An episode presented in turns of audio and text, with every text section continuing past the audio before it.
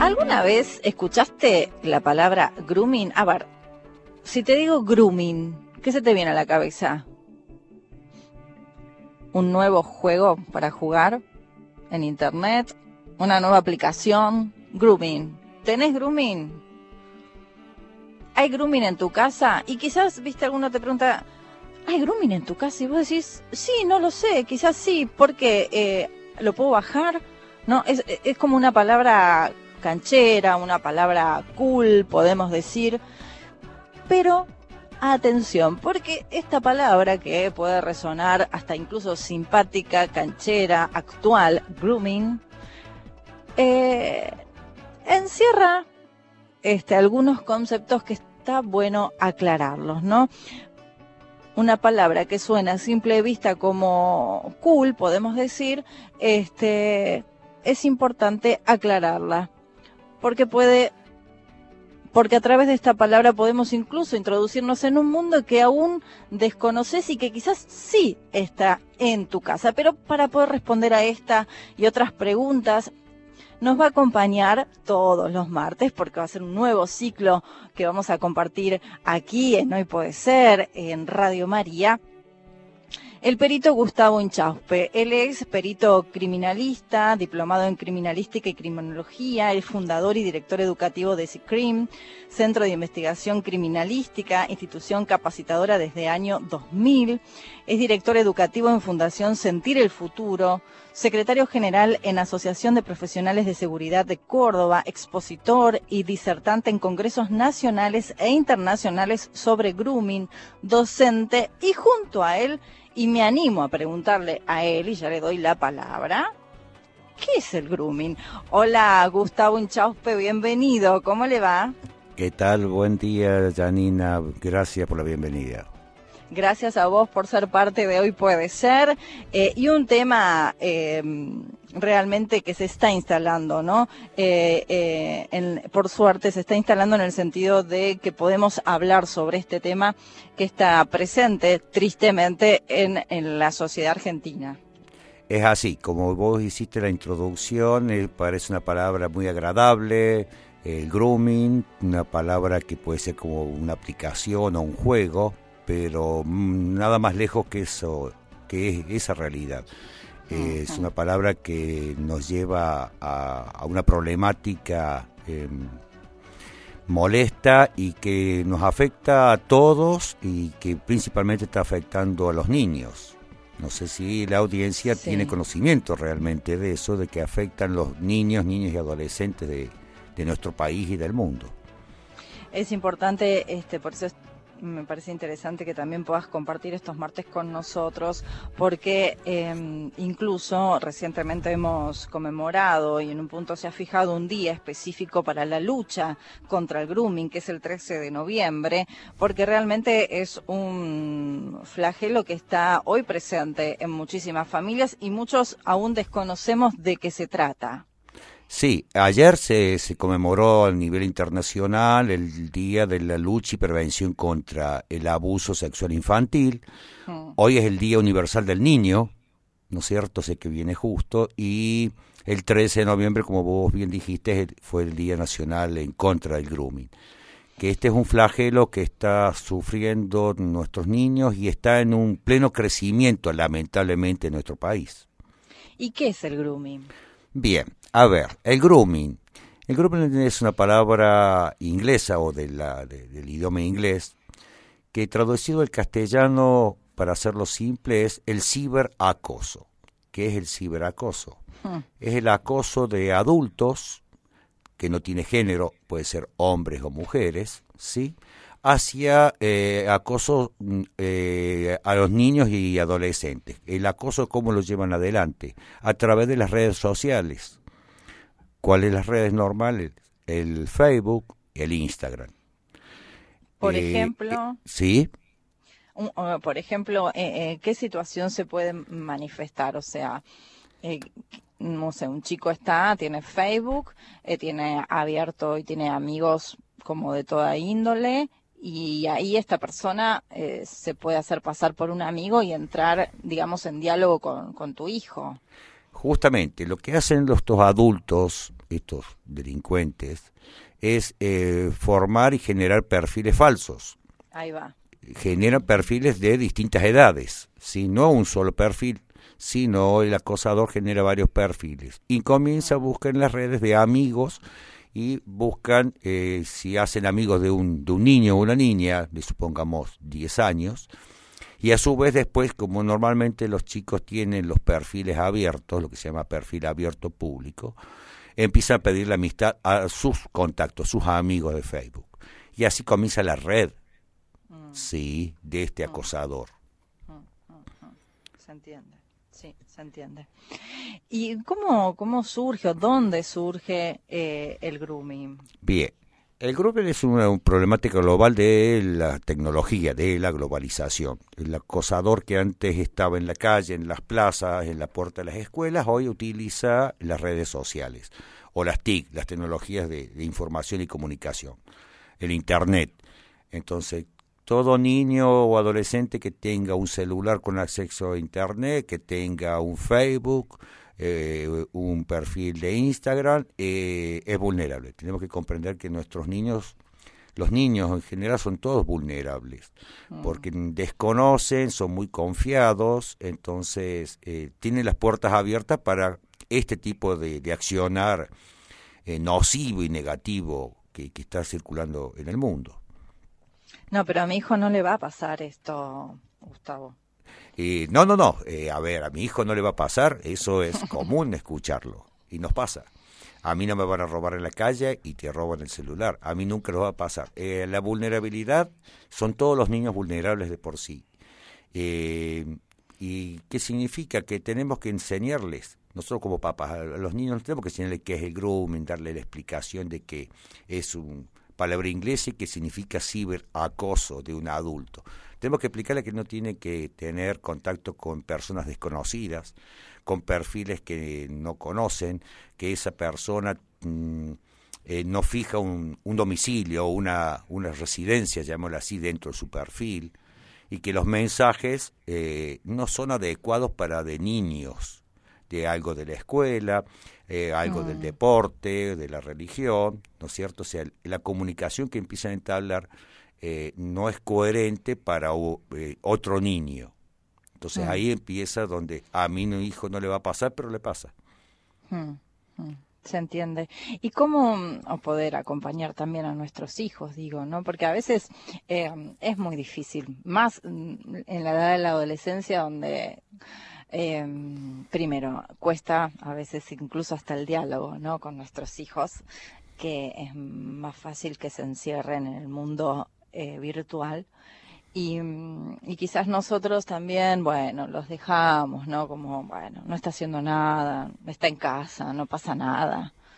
Este, ¿cómo, cómo ayudarnos también? A ver, sin invadir la privacidad, sí, le damos la libertad que tenga acceso desde un celular, una tablet, una computadora, a internet, que se comunique, que se relacione. Además que estudie. Hoy el, estudio se da mucho con investigaciones, eh, sin buscar información para trabajos prácticos y demás en la escuela eh, desde, desde internet, ¿no es cierto? Ya casi desapareció el manual o los manuales en papel. Entonces la información se, se, se toma desde, desde internet. Sin, sin, sin vulnerar la, la, la, privacidad, es contarle a los chicos qué es lo que está sucediendo con en el mundo, qué es lo que está sucediendo y que puede ser afectado. Porque... ¿Y cómo se los cuento? Porque a veces no te quieren escuchar, o, pare, o pareciera que, viste, ay, mamá, estás dramatizando, no sé, estás como agrandando la situación. Sí, eh, piensa en eso, agranda la situación, a mí no me va a pasar, también piensa, lo pensamos los adultos, lo piensan también los Sí. chicos. Eh, yo tengo mi grupo de amigos, dicen los chicos, y bueno, no hay problema, eso. Eh, yo sé cómo manejarme, yo lo manejo, yo sé a quién decirle aceptar la amistad o no. Fuera de eso que puede pensar los nuestros niños o nuestros hijos, eh, es comentarles que hay gente que está dedicada, que su trabajo es vulnerarlos, que su trabajo es acosarlos, que su trabajo eh, es dañarlos, que entiendan de que hay gente que toma un trabajo el dañar al otro y en sacar provecho para ellos mismos. Eso es lo principal que creo yo, de mi punto de vista, que se debería tener eh, conocimiento. Como nosotros estamos ahora en la radio, estamos trabajando, cada uno en su profesión, el médico, el hospital, el arquitecto en una obra, esta gente que se dedica a eso, trabaja 12, 14, 16 horas dedicados a esto, a vulnerar eh, a nuestros niños, eh, a manipularlos, a extorsionarlos, ¿sí? Mm. Entonces, básicamente, no es decir a vos te va a pasar, tenés, es decir a nuestros niños, hay gente dedicada al mal, ¿sí? Mm. Se dedica a hacer daño.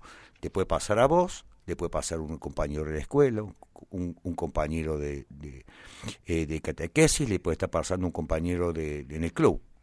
Mm, si vos lo sabes, coméntalo en las charlas, porque a lo mejor ese compañerito no lo sabe, entonces coméntalo que puede que hay gente que está dedicada a esto. Eh, y eso es una forma de empezar a poner freno, es ahí cerrar las puertas y ventanas a la vulnerabilidad. ¿Sí? Ah, Ese ah. sería el mejor método de contarle a los chicos, no enseñarle, pues no eh, los chicos y los adolescentes ya como que la saben todas, o ya está. Es decir, contarle, hay otra, existe otro nivel de gente y otro nivel de cosas que a lo mejor no lo conoces, te lo cuento.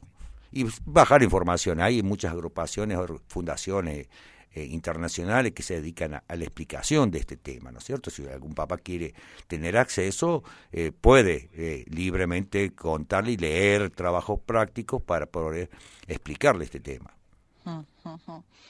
Es interesante em, leyendo algunas notas, ¿no? Em, al respecto del grooming y que me llama bastante la atención porque yo pensaba que había más conocimiento acerca del tema. Es una encuesta que realiza Grooming Argentina. Eh, que realizó con motivo justamente de que el 13 de noviembre es el día contra la lucha contra el grooming, arroja que el 70% de la sociedad en nuestro país desconoce de qué se trata. Es así. El 70% podemos estar diciendo que es 7 personas de cada 10 adultos y niños, vamos a tomarlo también, desconoce de qué se trata el grooming, el ciberacoso, vamos a hablarlo, vamos a, traducirlo al castellano, el ciberacoso, ¿sí? que es el eh, acoso sexual virtual a niños y niñas adolescentes. Exacto. Existe. Existe. con todas esas palabras. Exacto. Claro. Y es una mm. problemática global. No es solamente un problema de Europa, de América del Norte, de América Central, es global. Los acosadores pueden estar a lo mejor en Tailandia, en Francia, en México y están acosando a niños en Argentina, en Uruguay o en Chile. No es solamente que desde Argentina van a acosar a argentinos.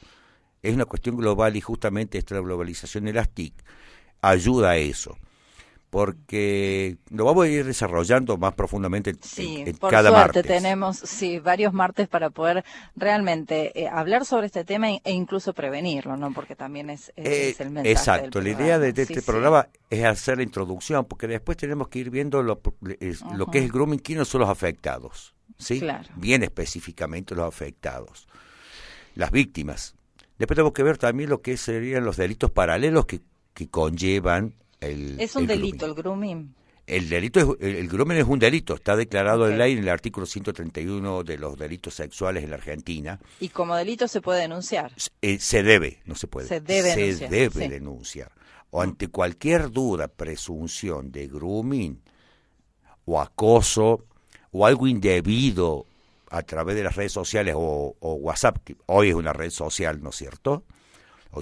A pesar que es una, una red de comunicación global, hoy también pasa como a ser una red social, se debe denunciar. Eso es mm. eh, muy importante tenerlo en claro. Tenemos el amparo de la ley, eh, que es la ley 26904, en el artículo 131, donde dice que tiene una condena de seis meses a cuatro años el que se declare culpable o se lo demuestre culpabilidad sobre el acoso sexual. ¿Sí? el grooming, el acoso, el ciberacoso. Hoy está penado por la ley en el 99% de los países del mundo, ¿sí? Entonces, eh, tenemos que tener conciencia de eso.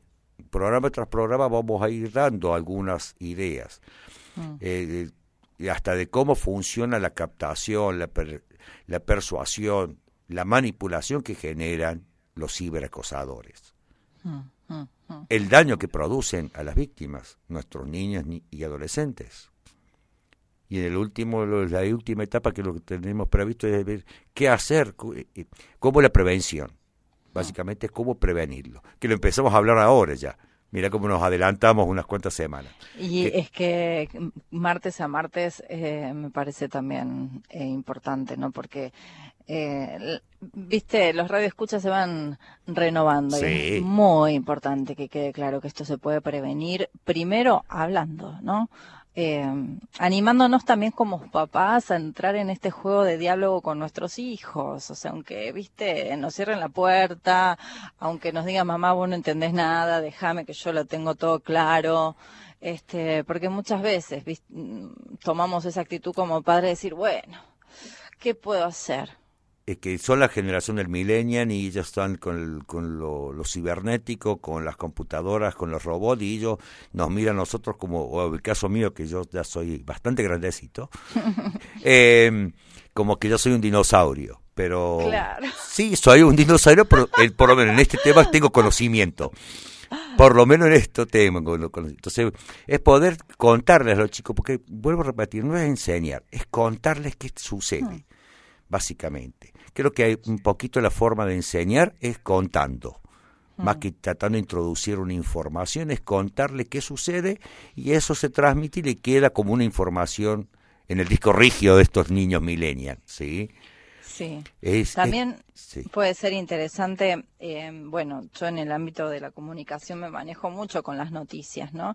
Y quizás las noticias, en un punto si pienso, ¿no? Nos está escuchando algún docente o algún, alguna mamá, algún papá, algún abuelo, este, animarse a, compartir las noticias también con, eh, con los hijos y, generar también un, debate, una reflexión acerca de lo que uno en un punto está leyendo que sucede es que justamente tenemos, a ver, la cantidad de casos, el crecimiento de casos que ha habido en la Argentina, a ver, eh, de tener eh, cinco casos al mes, hoy estamos teniendo... ¿Cinco casos al mes? Sí, hoy estamos teniendo entre 11 y 12 al día. Uf. De denuncias, de denuncias. Sí, ese es el tema. El crecimiento ha sido exponencial. Eh, da miedo. ¿Qué se debe el crecimiento? A la introducción de las redes. Es que cada vez más niños y adolescentes están comunicados por las redes sociales y, nadie les explicó la vulnerabilidad. Son, son vulnerables, pues son confiados, les gusta comunicarse, le, les gusta transmitir lo que hacen, se sacan una selfie y cuentan que están en la plaza o que están jugando o que están estudiando, ¿sí? Y ahí empieza la vulnerabilidad. Entonces ellos son muy vulnerables. Está bárbaro que se comuniquen y transmitan a su grupo de amigos y familiares qué hacen, dónde están, qué actividad están llevando adelante, qué feliz que se encuentran, ¿sí? Mm.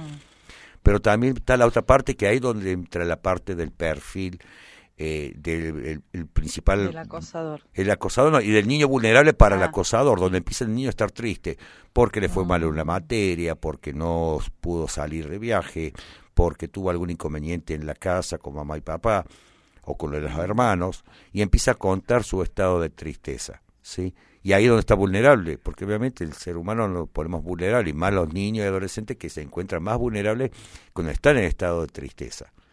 Y ahí aparece el, acosado. Encuentra. Son, como llamémoslo así, como hackers. Porque son, no, no es persona común que va a sentarse en una computadora y se va a poner a ver, a ver a quién encuentro, qué niño encuentro en el mundo cibernético para, para poder eh, hacer mi provecho y satisfacción sexual. No, son personas que están dedicadas y saben de computación mucho, ¿sí?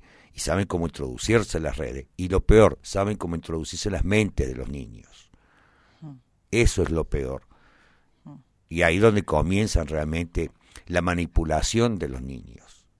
Y ahí es donde empieza después eh, eh, que ese niño, esos adolescentes pasen a ser víctimas, que eran niños normales y adolescentes normales, y pasan a ser víctimas hay que entenderlo también esto, que el culpable no es el niño porque aceptó el perfil falso de alguien, X, mm. ¿sí? Mm. Don José, que vive, no sé, en La Rioja o en Catamarca. Eh, no, ellos no son culpables, ellos son víctimas, ¿sí? Eso que también hay que tenerlo muy en claro. No hay que culpar al niño por haber aceptado un perfil falso. mm. no culparlos nunca. Ellos confiaron, les pareció linda la foto de perfil, lo que le escribió, se le transmitió por el chat eh, el acosador, les pareció que era bueno, lindo, agradable, se puso en comunicación y de esa manera pasó a ser víctima. No es culpable ni responsable de haber aceptado ese perfil. Porque a lo mejor fue circunstancial que aceptó el perfil. O tiene perfiles abiertos. O los niños tienen muchos perfiles de Facebook abiertos. También voy a enseñar y explicar cómo cerrarlos y bloquear la intromisión exterior. Súper interesante, Gustavo. Bueno, bienvenido al ciclo Hoy puede ser. Seguramente a lo largo de estos encuentros eh, van a surgir muchísimas inquietudes, preguntas. También le pedimos a ustedes que todas las dudas, todas las inquietudes y las preguntas eh, sepan que, los martes nos va a estar acompañando el perito Gustavo Inchauspe, obviamente especialista en la materia y nos va a ayudar y asesorar y contar justamente acerca de esta realidad que el 70% de la sociedad en nuestro país hoy desconoce y que, como bien decía, ¿cuántos casos por día se denuncian? Entre hoy, la base es 11 casos por día. 11 se denuncian. por día. Que, Multipliquémoslo por 30 días y multipliquémoslo por los 12 meses. Sí, increíble, muchísimo. Es, terrorífico realmente la cantidad de, de, delitos que está en estos momentos el ciberacoso. Tenemos que en lo posible dentro de cada uno tratar de poner un freno. Este es un tema que tiene que verlo principalmente los papás, mm. los tíos, los abuelos, los cuidadores, Todos, las cuidadoras, o sea, personas que llegan en una guardería, en un centro, que mm. estén los niños bajo el cuidado, porque los papás están trabajando, hoy papá y mamá trabajan, ¿sí? Entonces tienen muchas horas fuera de la casa, quien las cuiden también tiene que estar enterado de esto, el personal que los asiste mm, cotidianamente. Gracias, Gustavo. Entonces, la propuesta es esta, a partir de este martes y durante unos varios martes más, junto a Gustavo Inchauspe, eh, vamos a hablar de grooming, vamos a hablar sobre el ciberacoso, sobre el acoso sexual virtual a niños, niñas y adolescentes. Muchas gracias por sumarte a la mesa de hoy, puede ser, a la mesa de Radio María, Gustavo. Muchas gracias a ustedes. Yo quiero agradecer especialmente a los directivos y al equipo técnico de Radio María que me ha permitido transmitir un poquito esto, eh, lo que uno conoce y, está en el tema, para que todos podamos colaborar y ayudarnos y, mejorar la situación de nuestros niños. A, prevenir realmente esta situación y acompañar a nuestros hijos. Gracias, un gran abrazo. Igualmente, será hasta el próximo martes. Y tu dignidad se ha quedado esperando a que vuelva.